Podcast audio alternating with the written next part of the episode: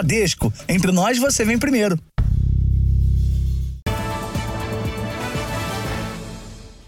Olá, boa noite. Boa noite. Uma operação da Polícia Civil prendeu 18 suspeitos na região conhecida como Cracolândia, em São Paulo.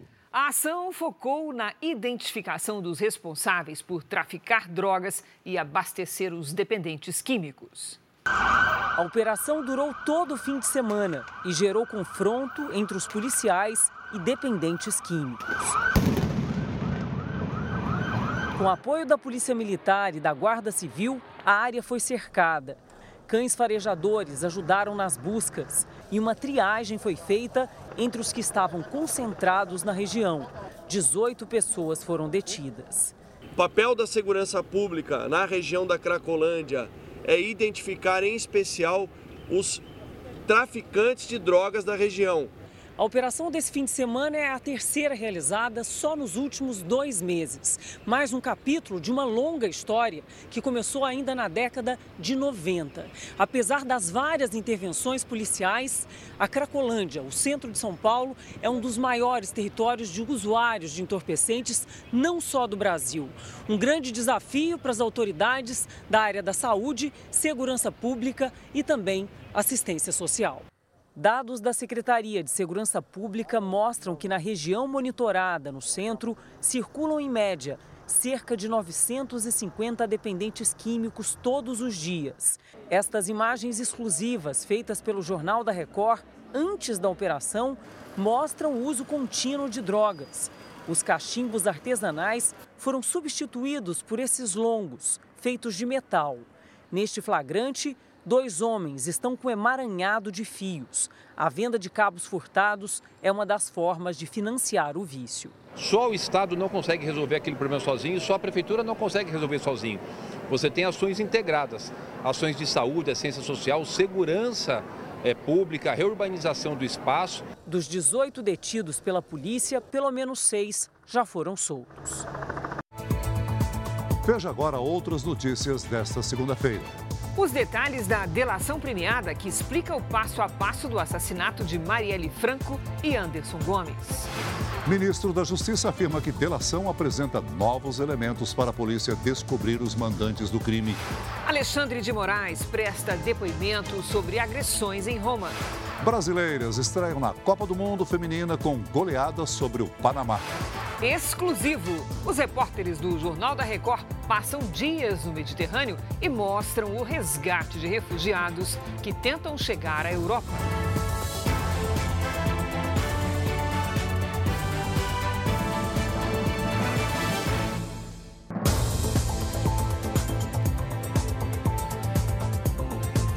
Mais de 2.700 celulares foram roubados e furtados por dia em todo o país no ano passado. Mais de 34% destes crimes aconteceram em São Paulo. Felipe fazia uma transmissão pela internet quando um criminoso quebrou o vidro do carro para furtar o celular. Meu Deus! Esse é o terceiro aparelho do motorista de aplicativo levado por ladrões. Os outros dois celulares foram por passageiros no, no, do aplicativo. Eles pediram corrida e possivelmente ou eles roubaram o celular da pessoa para pedir um aplicativo ou eles criaram uma conta falsa. Casos assim são cada vez mais comuns. No centro de São Paulo, um, dois, três, quatro assaltos, todos muito rápidos. A Cracolândia serve como esconderijo para os ladrões. Os flagrantes foram registrados no intervalo de uma hora. O trânsito passou a ser um dos lugares preferidos dos criminosos, mas em vez dos carros, o celular passou a ser o bem mais visado pelos assaltantes. É que o aparelho movimenta o atual crime organizado não só com a compra e venda, mas também com o acesso a aplicativos de movimentações financeiras. Segundo o Anuário Brasileiro de Segurança Pública, mais de 34% dos crimes desse tipo registrados no país aconteceram aqui no estado de São Paulo. Isso representa mais de 345 mil aparelhos roubados ou furtados no estado em 2022.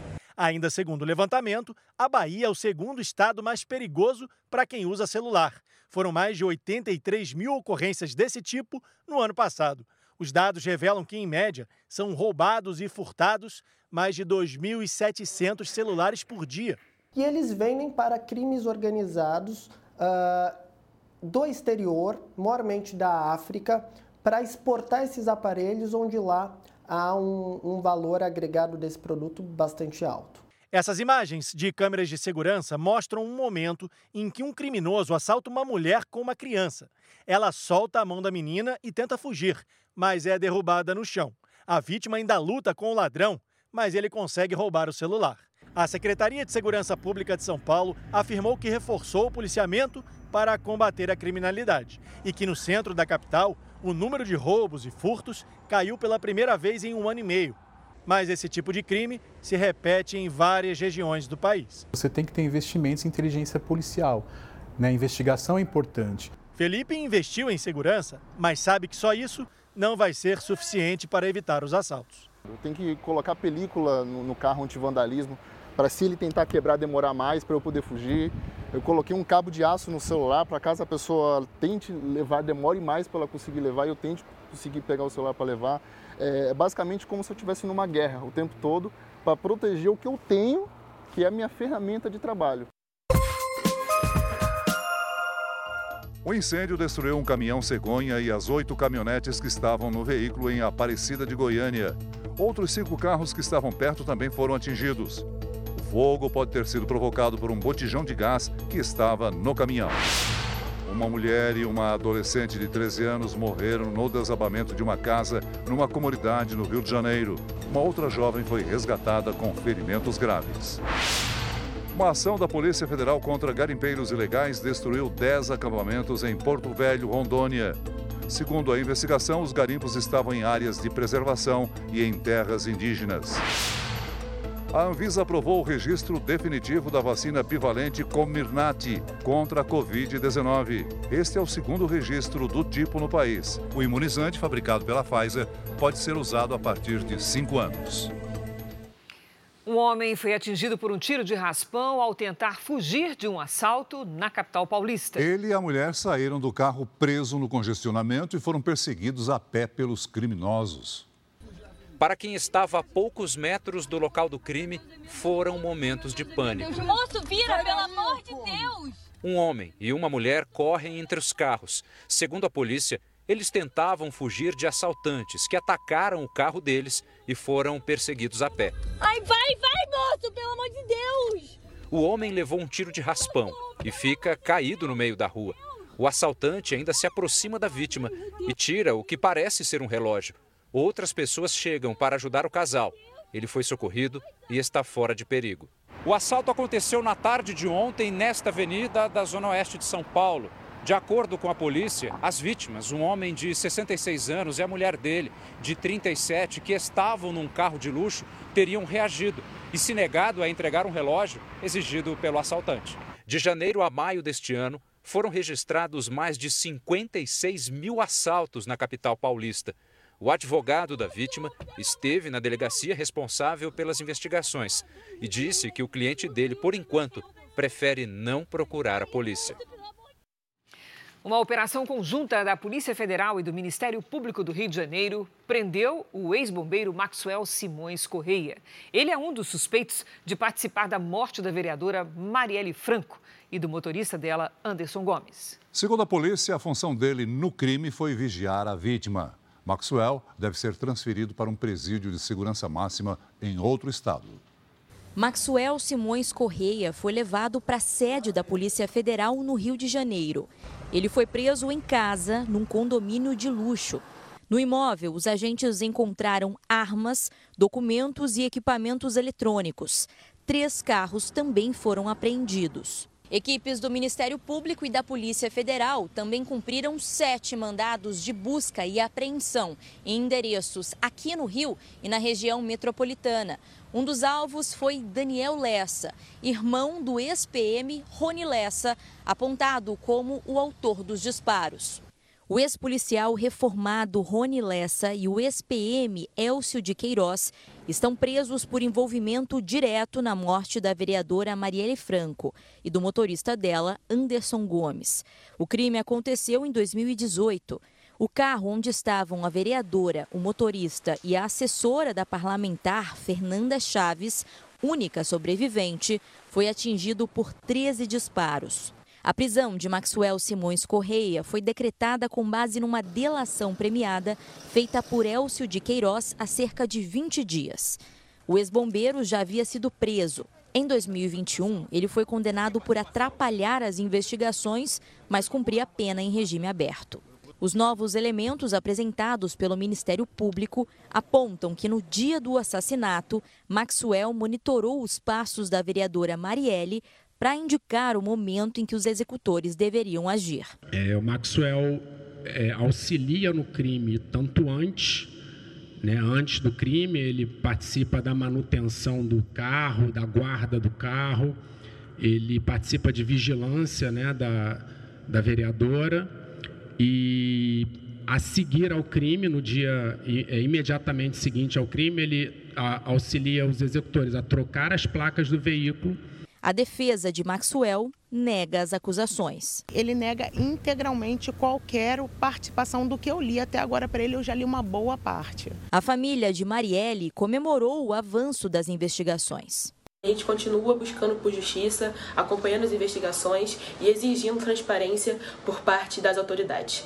É, a marcação do júri e o avanço nas investigações dos mandantes são as nossas principais metas. Uma parte da investigação corre sob sigilo. O nosso foco está agora em buscar os envolvidos na parte de autoria é, intelectual desse crime. O Jornal da Record teve acesso à delação premiada de Elcio Queiroz. Você vai ver agora o documento em que o ex-policial militar que está preso contou os detalhes do crime ocorrido há cinco anos.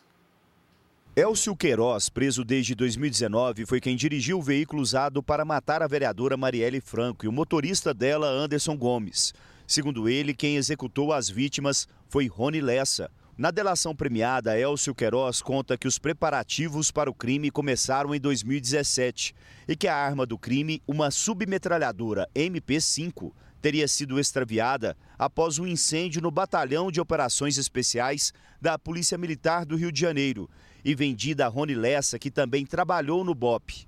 Elcio também deu detalhes do dia da execução. Afirmou que só soube informações da vítima no dia do crime que os dois deixaram celulares no carro de Lessa e pegaram o veículo usado no assassinato. Segundo Elcio, ao chegarem no local onde começou a perseguição ao carro de Marielle Franco, Rony Lessa foi para o banco de trás e vestiu um casaco preto.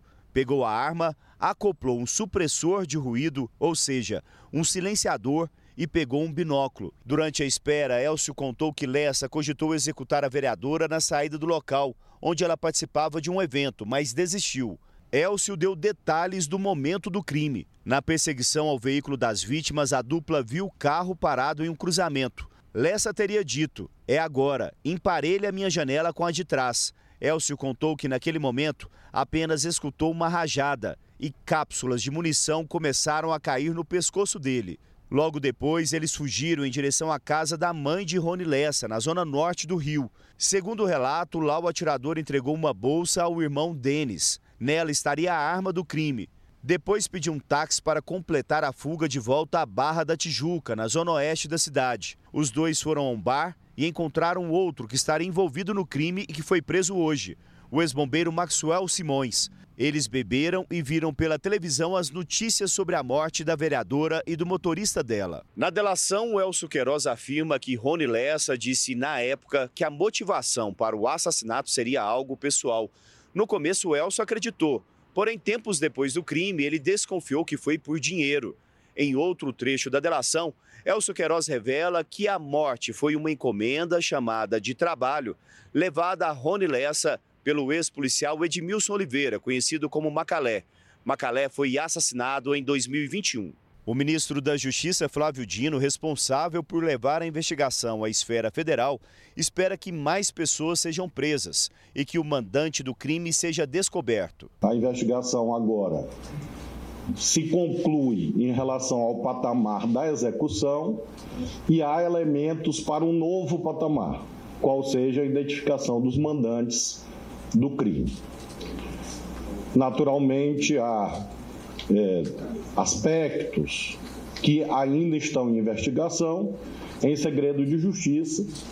O certo é que nas próximas semanas provavelmente haverá novas operações derivadas desse conjunto de provas que foi colhido no dia de hoje. Já o diretor-geral da Polícia Federal disse que o envolvimento de Maxwell foi decisivo para a morte de Marielle. Eu já, já, poderia adiantar né, que essa pessoa também participou de ações de vigilância, de acompanhamento é, da ex-vereadora né, e também nesse apoio logístico né, de integração com os demais atores de toda esse, essa cadeia criminosa que foi percorrida. Antes e depois, né, inclusive depois com a questão do carro. O carro foi, para usar uma expressão local lá, o carro foi picado, né, então houve a participação dele também nessa, nessa ocultação de, de provas. A ministra da Igualdade Racial, Aniele Franco, irmã de Marielle, disse que espera que os mandantes do crime sejam encontrados. A gente, na família, segue tendo esperança de que a gente possa descobrir, né, em algum momento, quem mandou matar Marielle Franco e Anderson e por quê. Um destaque internacional. O parlamento de Israel, conhecido como Knesset, aprovou a primeira parte da reforma do sistema judicial que limita os poderes da Suprema Corte. A medida é considerada polêmica e fez com que milhares de pessoas fossem às ruas nos maiores protestos dos últimos 75 anos no país. A decisão foi unânime. A primeira parte da reforma do Judiciário foi aprovada com 64 votos a favor e nenhum contra.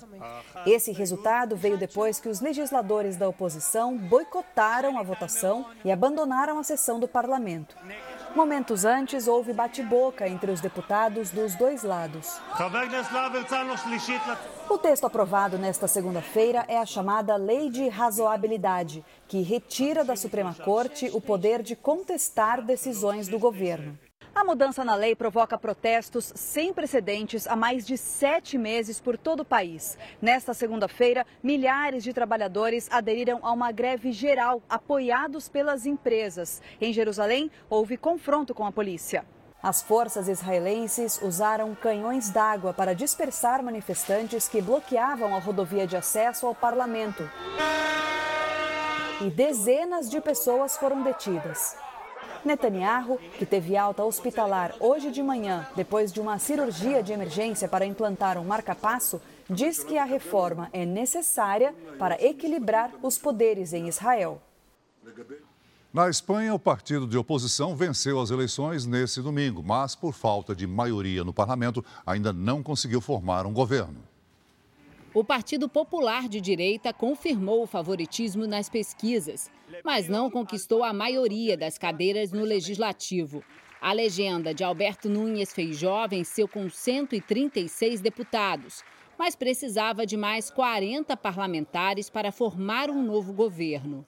Agora o partido vencedor vai buscar alianças para conseguir governar, por isso as próximas semanas são decisivas. Mas se não conseguir maioria no parlamento, a Espanha pode voltar às urnas nos próximos meses. A possibilidade é a união com o partido Vox, também de direita, que alcançou o terceiro lugar na eleição. A legenda conquistou 33 cadeiras sete a menos que o necessário para formar governo junto ao Partido Popular.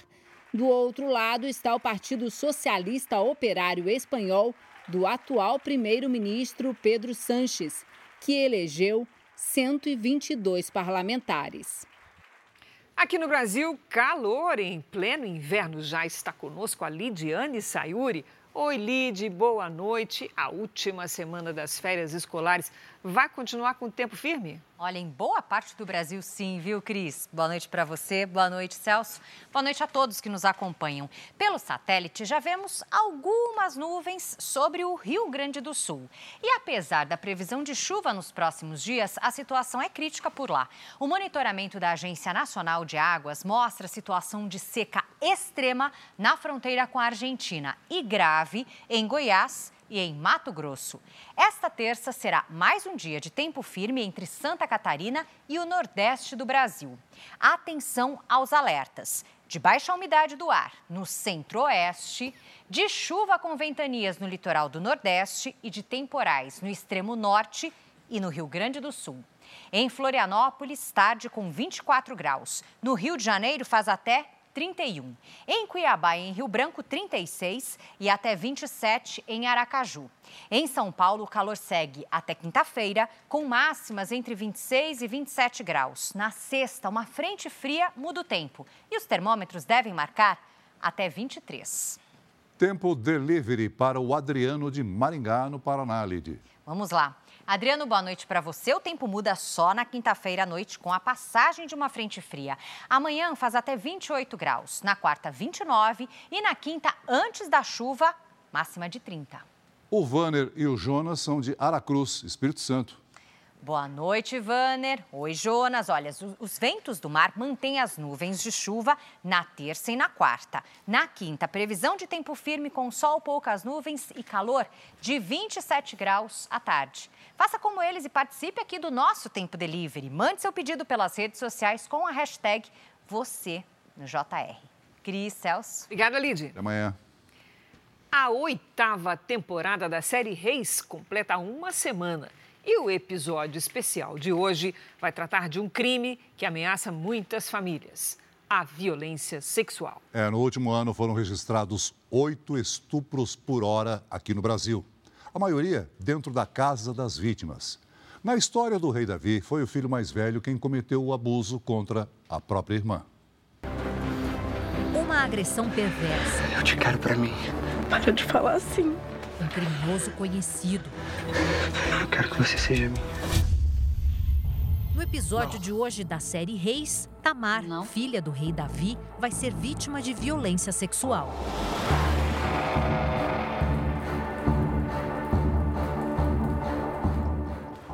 O primogênito dele e a menina que Davi é apaixonado, a filha que ele chama de princesinha o tempo todo. E Davi vai ficar absolutamente desorientado, porque ele não esperava que isso, de forma alguma, que isso acontecesse. O crime representado na série Reis é a realidade brutal de muitas famílias até hoje.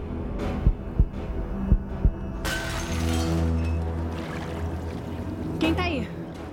Quem tá aí? Era numa noite de quinta-feira, se não me engano, foi é, quando é, eu acordei já com ele em cima de mim. Essa mulher não quer mostrar o rosto. Ela foi vítima de um tio alguns anos atrás, quando morava na casa dele e da tia no interior de São Paulo.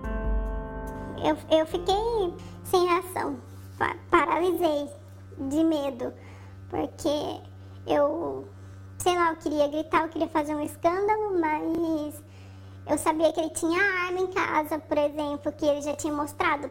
O Brasil registrou, em média, 200 casos de estupro por dia em 2022, cerca de 8 a cada hora.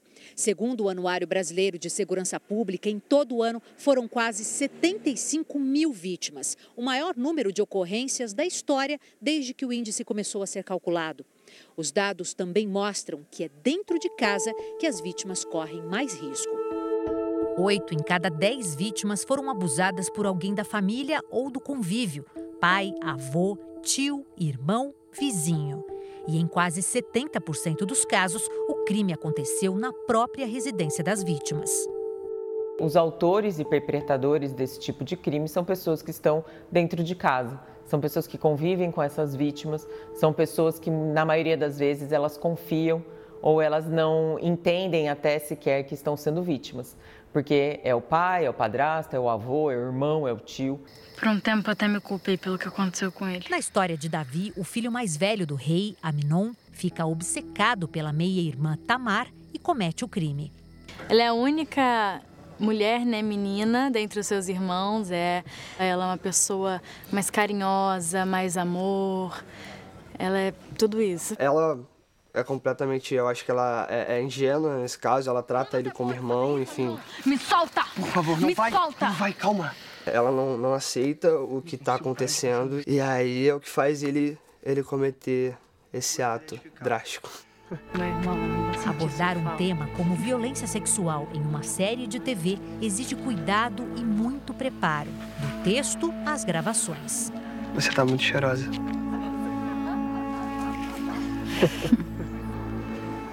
O que acontece entre eles é horrível, é coisa mais, é cruel. né? Isso é cruel para qualquer pessoa, mas imagina dentro da própria família, então, né? Tá Porque é uma pessoa que cresceu com você, com o seu irmão, meio irmão. Então assim, é uma coisa assim muito suja, né? E a gente tentou mostrar bastante a sensação do que ela sentiu. Porque eu acho que todo homem que pratica isso tem que saber o quanto isso é sujo e é violento. E eu sei que as pessoas sabem, mas eu acho que as pessoas não têm noção do que isso significa para uma mulher.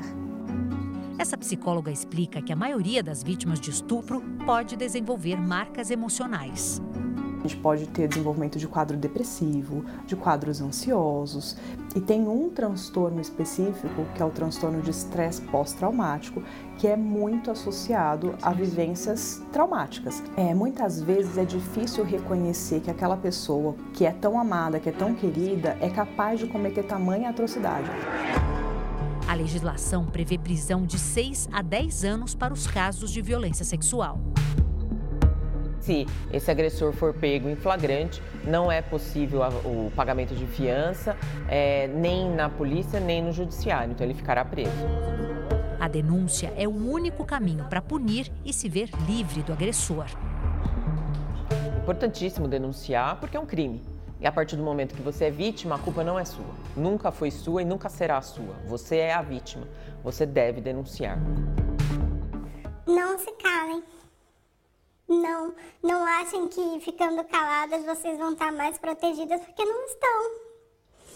A única pessoa que se beneficia do silêncio é o abusador, não é você. Para denunciar um caso de violência sexual, diz que 190 para a Polícia Militar, 180 para a Central de Atendimento à Mulher e procure uma delegacia para registrar boletim de ocorrência. Veja a seguir: padre católico é preso suspeito de abusar sexualmente de duas crianças no Rio de Janeiro. Polícia Civil do Rio conclui inquérito sobre a morte do ator Jefferson Machado. Três pessoas são indiciadas. Você vai ver hoje na série especial do Jornal da Record o resgate dramático de refugiados no mar Mediterrâneo.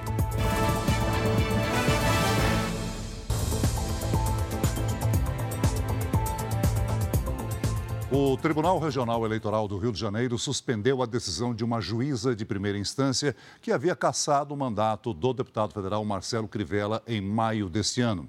A decisão do desembargador eleitoral Bruno Bodart atendeu a um recurso da defesa de Marcelo Crivella. A medida suspende a cassação do mandato e dos direitos políticos por oito anos do deputado federal do Republicanos do Rio de Janeiro. Crivella era acusado de abuso de poder político nas eleições municipais de 2020. No estado americano de Ohio, a polícia usou um helicóptero para encontrar um menino de três anos que estava perdido. Ele brincava no quintal quando fugiu da babá e foi encontrado três horas depois, caminhando em uma plantação de milho a 500 metros de casa. O helicóptero sobrevoou o local até a chegada da família com a polícia. A criança foi resgatada sem ferimentos. A Polícia Civil do Rio de Janeiro concluiu o inquérito sobre a morte do ator Jefferson Machado. Três suspeitos foram indiciados. Agora está nas mãos do Ministério Público. O inquérito sobre a morte do ator Jefferson Machado foi concluído pela polícia dois meses depois do corpo ter sido encontrado enterrado no quintal desta casa, dentro de um baú. De acordo com a investigação, as três pessoas indiciadas tiveram participações diferentes no crime. O produtor de TV Bruno de Souza Rodrigues, que é apontado como quem planejou o assassinato, vai responder por oito crimes: homicídio triplamente qualificado, ocultação de cadáver estelionato consumado por ter aplicado um golpe no ator cobrando dinheiro em troca de um suposto trabalho na televisão, estelionato tentado por tentar vender a casa e o carro de Jefferson após a morte dele, falsa identidade, invasão de computador e redes sociais, furto e maus tratos aos animais, por ter abandonado os cães de Jeff. Bruno foi preso no mês passado. Ele estava escondido em uma comunidade no Rio. Outro indiciado pelo crime é Jander Vinícius, que também está preso. Ele vai responder por três crimes: homicídio triplamente qualificado, ocultação de cadáver e maus tratos aos animais. O terceiro envolvido indiciado pela polícia é Jorge Augusto Barbosa. De acordo com as investigações, ele não participou efetivamente do assassinato, mas emprestou um terreno para Bruno. O local foi usado para abrigar os cães de Jefferson antes dos animais serem abandonados nas ruas. Um local pequeno, com uma circulação prejudicada, de baixa higiene, gerando intenso sofrimento físico e psicológico aos animais. Jorge vai responder em liberdade por maus tratos aos animais. Os advogados dos três indiciados ainda não se pronunciaram. Um padre suspeito de abusar sexualmente de duas crianças foi preso hoje no Rio de Janeiro. De acordo com a investigação, os crimes foram cometidos dentro de uma paróquia de uma comunidade. Ramon Guilherme Pitilo, de 33 anos, se apresentou na delegacia depois de ter a prisão preventiva decretada. O padre é investigado por abusar sexualmente de dois meninos, de 11 e 12 anos, no início deste mês. Segundo a polícia, os abusos teriam acontecido dentro de uma paróquia, na comunidade de Rio das Pedras, na zona oeste do Rio. Ramon já estava afastado das funções por determinação da Justiça. O caso veio à tona depois que os pais dos menores procuraram a polícia.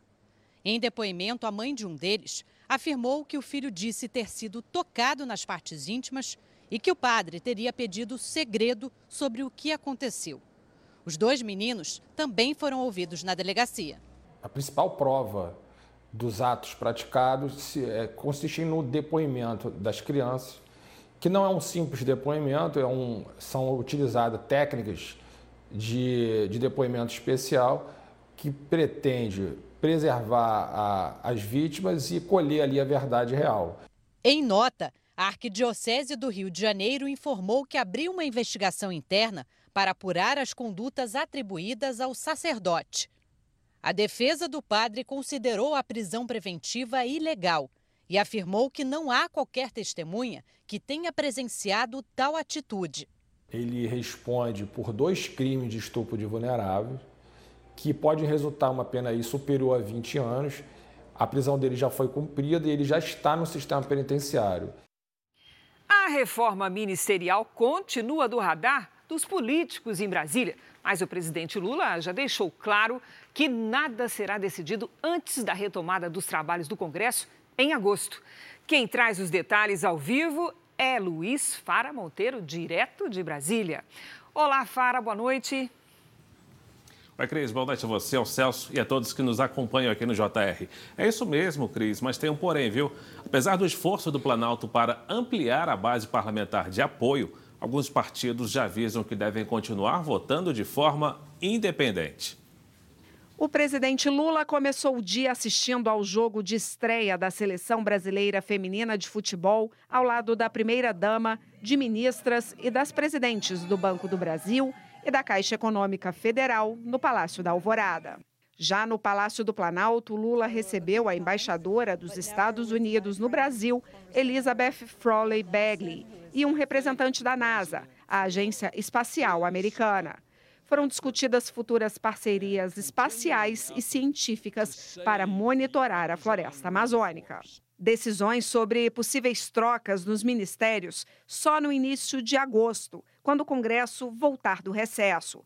Esta semana, os ministros responsáveis pelas negociações políticas têm a tarefa de mapear todas as possibilidades de mudanças para abrir espaço para novos aliados, como o PP, partido do presidente da Câmara, Arthur Lira. Da forma que o presidente Lula escolheu, ele é quem tem que construir, junto com seus ministros, a maioria do plenário. E o que eu venho dizendo é que quanto mais rápido ele fizer, mais fácil a vida do governo, mais fácil a minha no plenário também. Já a situação do Republicanos é diferente. Eu conversei hoje com o presidente do partido, o vice-presidente da Câmara dos Deputados, Marcos Pereira. Ele disse que o Republicanos não fará parte da base aliada do governo. O cotado do partido para ocupar uma cadeira na esplanada é o deputado Silvio Costa Filho. Segundo Marcos Pereira, se o parlamentar pernambucano ocupar o ministério, será na cota do presidente Lula e não da legenda. Ou seja, o Republicanos vai continuar votando de forma independente. O ministro Alexandre de Moraes prestou depoimento hoje à Polícia Federal. As informações integram o inquérito que apura a suposta agressão ao filho dele no aeroporto de Roma, na Itália, há 10 dias. O depoimento foi na Superintendência Regional da Polícia Federal em São Paulo. Além do ministro Alexandre de Moraes, o filho dele, que teria sido agredido no aeroporto de Roma, a mulher e as duas filhas também foram ouvidos pelos policiais. O ministro já havia feito um relato inicial aos investigadores do caso, confirmando que o filho dele tinha sido agredido com um tapa dado pelo empresário Roberto Mantovani. O depoimento de hoje vai ser comparado com as imagens do saguão do aeroporto, onde teria ocorrido a agressão.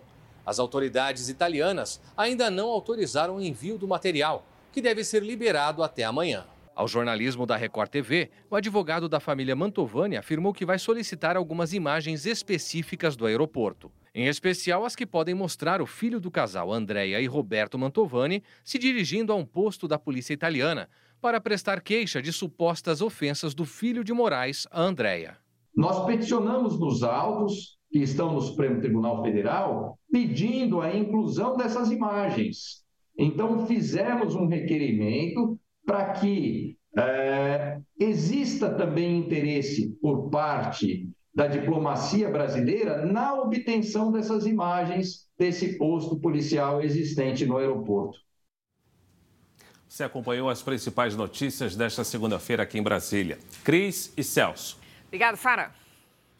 Agora, os números do mercado financeiro aqui no telão do Jornal da Record o dólar teve queda de 1% e fechou o dia a R$ 4,73. Essa é a menor cotação da moeda americana desde abril do ano passado. Já o Ibovespa, que é o principal índice da Bolsa de Valores de São Paulo, teve alta de 0,94%. Veja a seguir: o adeus às cantoras Leni Andrade e Doris Monteiro, dois grandes nomes da MPB. Daqui a pouco, você vem com a gente no resgate de refugiados no mar Mediterrâneo.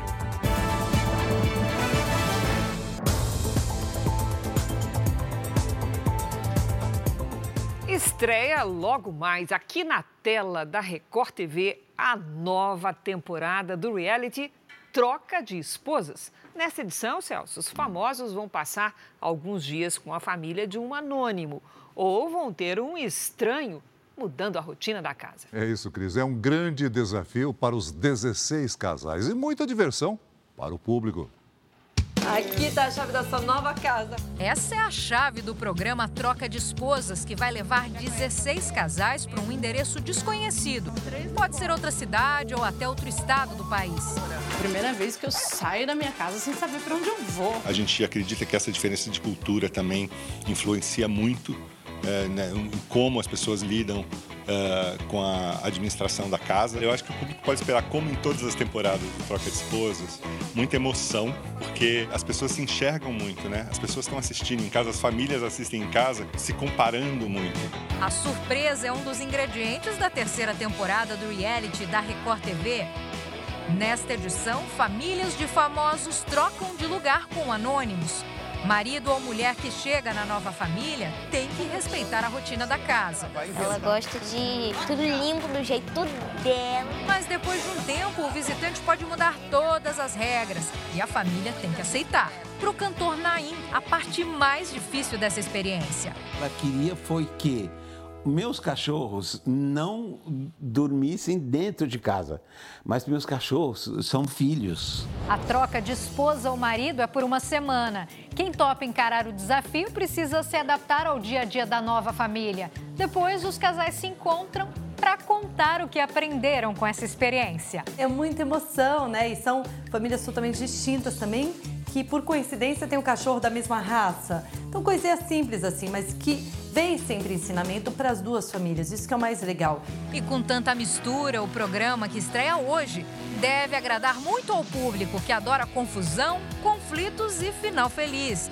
Porque, na essência, família é tudo igual, só muda de endereço. Oi, de casa! O Brasil perdeu hoje dois grandes nomes da música popular: as cantoras Leni Andrade e Doris Monteiro. Com 65 anos de carreira, Leni Andrade era uma referência do samba e do jazz brasileiro. A cantora estava internada no Rio de Janeiro para tratar de uma pneumonia, mas não resistiu. Leni Andrade interpretou composições de grandes nomes como Tom Jobim, Ivan Lins e Roberto Menescal, conquistando também projeção internacional, principalmente quando morou nos Estados Unidos e na Europa. O negócio é amar. Dá só pra ela, mas se ela não usar. Já Doris Monteiro morreu de causas naturais na casa onde morava, no Rio. Ela tinha 88 anos de idade e foi uma das precursoras da bossa nova. Entre as parcerias mais marcantes estão nomes como Tom Jobim e Vinícius de Moraes.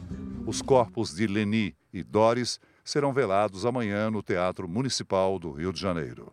Um menino de 10 anos foi atingido por uma bala perdida em frente à sua casa em Salvador e não resistiu. Na despedida da criança, uma família à espera de respostas. Queremos justiça! Queremos justiça! Segundo testemunhas, Gabriel Silva da Conceição, de 10 anos, foi baleado na porta de casa na região metropolitana de Salvador. O disparo foi feito durante uma ação da polícia ontem à tarde. Pedi para brincar de bicicleta, disse que não, que eu não ia poder ficar aqui olhando ele. Aí eu falei, mas pode ficar ali sentadinho. Ele sentou e aí ele levantou para poder, assustado, né? Porque eles já entraram da forma que entraram. O garoto chegou a ser socorrido por vizinhos, mas morreu logo depois de dar entrada no hospital. A polícia disse em nota que fazia uma operação de rotina no bairro e que foi surpreendida por traficantes armados. E ainda que a criança teria sido baleada na troca de tiros. As armas da PM foram recolhidas para a perícia.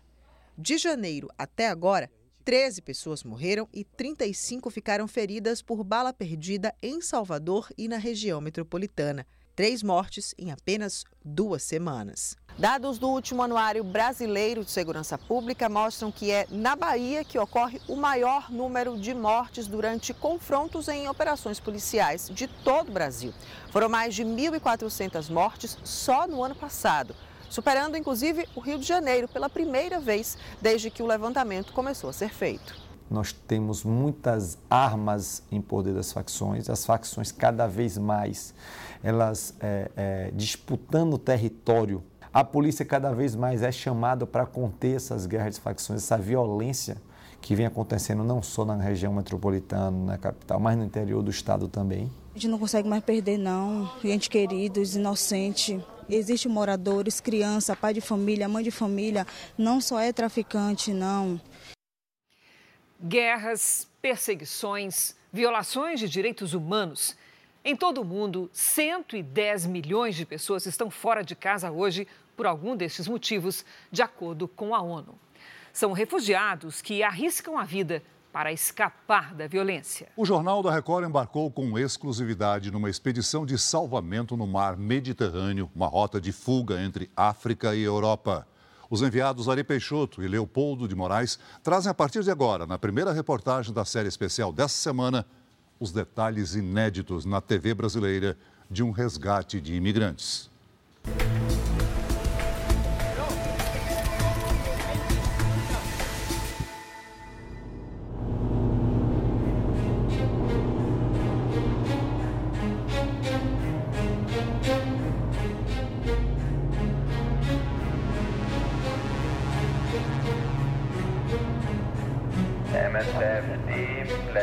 Ready for rescue.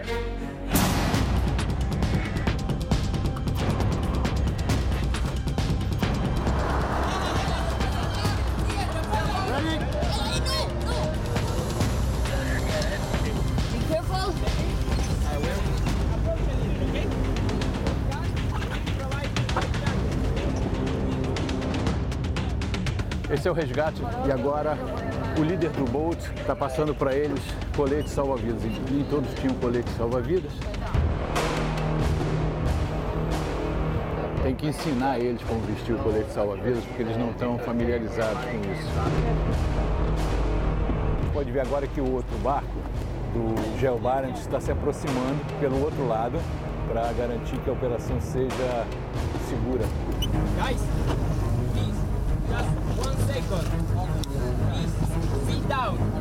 A todo momento, o, o, o, líder desse barco aqui, do nosso barco, instrui os refugiados a permanecer calmos e sentados. Agora, o primeiro refugiado vai passar para o nosso barco aqui. Passou. Where are you coming from? But you all Syrians? Sudão. Ok. A terceira pessoa dos 13 que estão a bordo passou, é uma mulher. Journalist, one of, one of you. Okay. All right. Person on board. Person on board? Hello, wake up. Yeah. Help. No, no, no. He's, he's good. He's good. Just, It's Okay, okay. he's good. He's good. Are you okay? Okay. Are you okay? Okay. Are you okay, my friend? Are you okay? Okay. Okay, lady? Are you okay? Dos joelhos doendo, eu acho. Está me dizendo que ela ela está com o joelho dolorido por causa da posição que eles ficaram no bote. Ari. How long? Ari. How long? Hi. So just put your sitting with this other lady. Okay. Here, here, here. Uh, you are now safe. A bordo do bote tem 10 sírios e 3 sudaneses que passaram três dias flutuando aqui no Mediterrâneo Central. Agora a gente está chegando de volta ao Geo Barents e vai embarcá-los é, enquanto o outro bote do navio resgata os cinco que ficaram a bordo do bote é, dos refugiados, ok?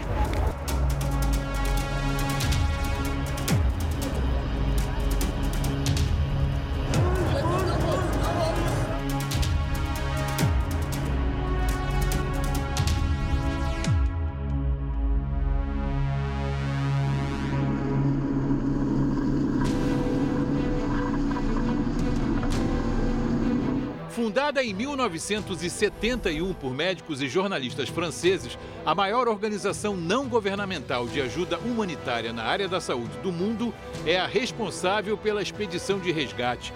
Ganhadora do Prêmio Nobel de 1999, a ONG é financiada quase que exclusivamente por doações de pessoas físicas do mundo inteiro.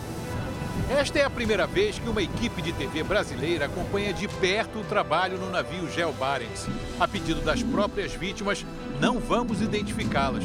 Médicos e enfermeiros prestam assistência de emergência aos que, no desespero, abandonam sua terra natal para se arriscar no mar. A coragem vem da esperança de alcançar uma vida sem guerra e miséria, ainda que longe de casa.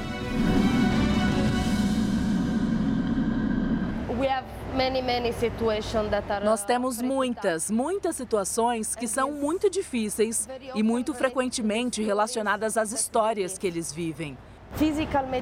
Porque, em termos físicos, nós temos médicos, enfermeiros, podemos fazer o nosso melhor. Mas a outra parte é psicológica.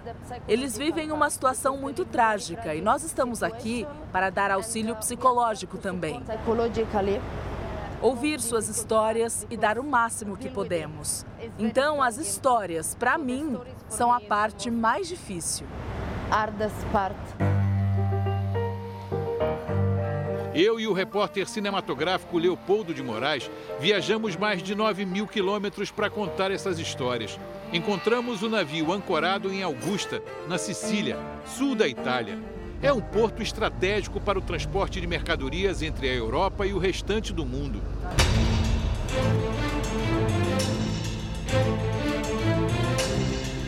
A localização também é importante para as missões de busca e salvamento de imigrantes nas águas nem sempre calmas do mar Mediterrâneo.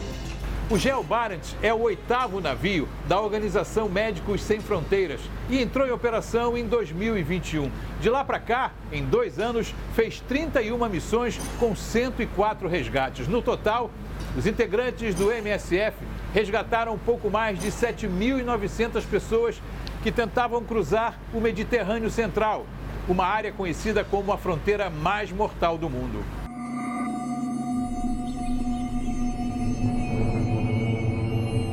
Principal ponto de partida é a Líbia, país que vive uma crise profunda desde a queda do regime do ditador Muammar Gaddafi em 2011.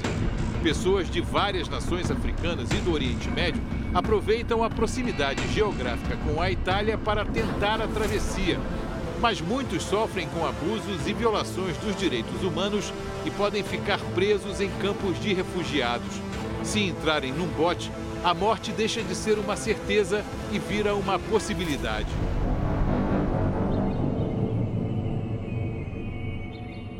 I've been in the clinic all day. Hoje eu fiquei na clínica o dia todo.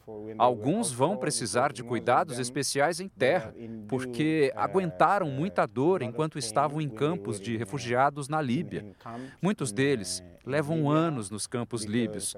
Eles tentam vir, mas a guarda costeira pega e leva de volta. Quando são presos no Mediterrâneo, são levados para a prisão e lá sofrem agressões. Alguns ainda são abusados, colocados para fazer trabalho forçado. Eles estão fugindo disso na esperança de não morrer. E quando passam para o Mediterrâneo, o problema é que vêm pequenos barcos sem água e sem comida suficientes. Então, se não houver resgate, se não houver ajuda humanitária no Mediterrâneo, essas pessoas vão morrer. O refugiado ele não tem outra opção se não deixar o seu país. Ele está ali numa situação de perseguição, ele já foi muitas vezes torturado, ele foi preso, ou porque ele está num, numa crise grave no país, numa desordem pública muito grande, numa situação de guerra civil, como é o caso, por exemplo, da Síria, né, que já tem um, um conflito de mais de 10 anos. Então é a última alternativa para poder manter a sua vida, para poder resguardar a sua família. Este mapa mostra onde aconteceram resgates na região entre janeiro de 2015 e abril de 2023, feitos por várias organizações não governamentais.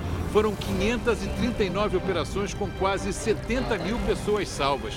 Famílias, idosos e até crianças desacompanhadas estão entre os refugiados. Aqui acompanhamos aconteceu em águas internacionais, exatamente neste ponto. Desde 2015, mais de 26 mil pessoas morreram ou desapareceram nas águas do Mediterrâneo, um número que pode ser ainda maior por causa dos naufrágios não reportados. É um retrato de um movimento de fuga intenso e constante. É constante porque as pessoas não podem se mudar legalmente, de forma segura mas continuam se mudando por qualquer razão. O que nós estamos encarando, testemunhando, é que não tem um cuidado apropriado com essas pessoas. Na costa, no mar, o que estamos vendo é o crescimento do risco, o crescimento da violência e mortes constantes. Falamos sobre números de mortes de guerra, já que de 2015 até agora foram 26 mil mortes confirmadas no mar. E é um número baixo, comparando com a realidade, porque muita gente simplesmente desaparece. Estamos falando de uma crise humanitária.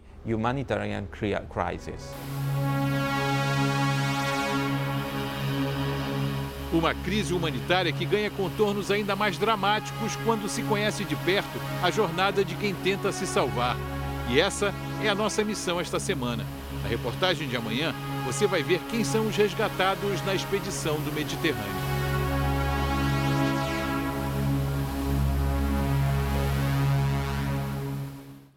Essa edição termina aqui e à meia-noite e meia tem mais Jornal da Record. Fique agora com a série Reis. E logo depois de Jesus, tem a estreia da nova temporada do reality Troca de Esposas. Ótima noite para você. Boa noite.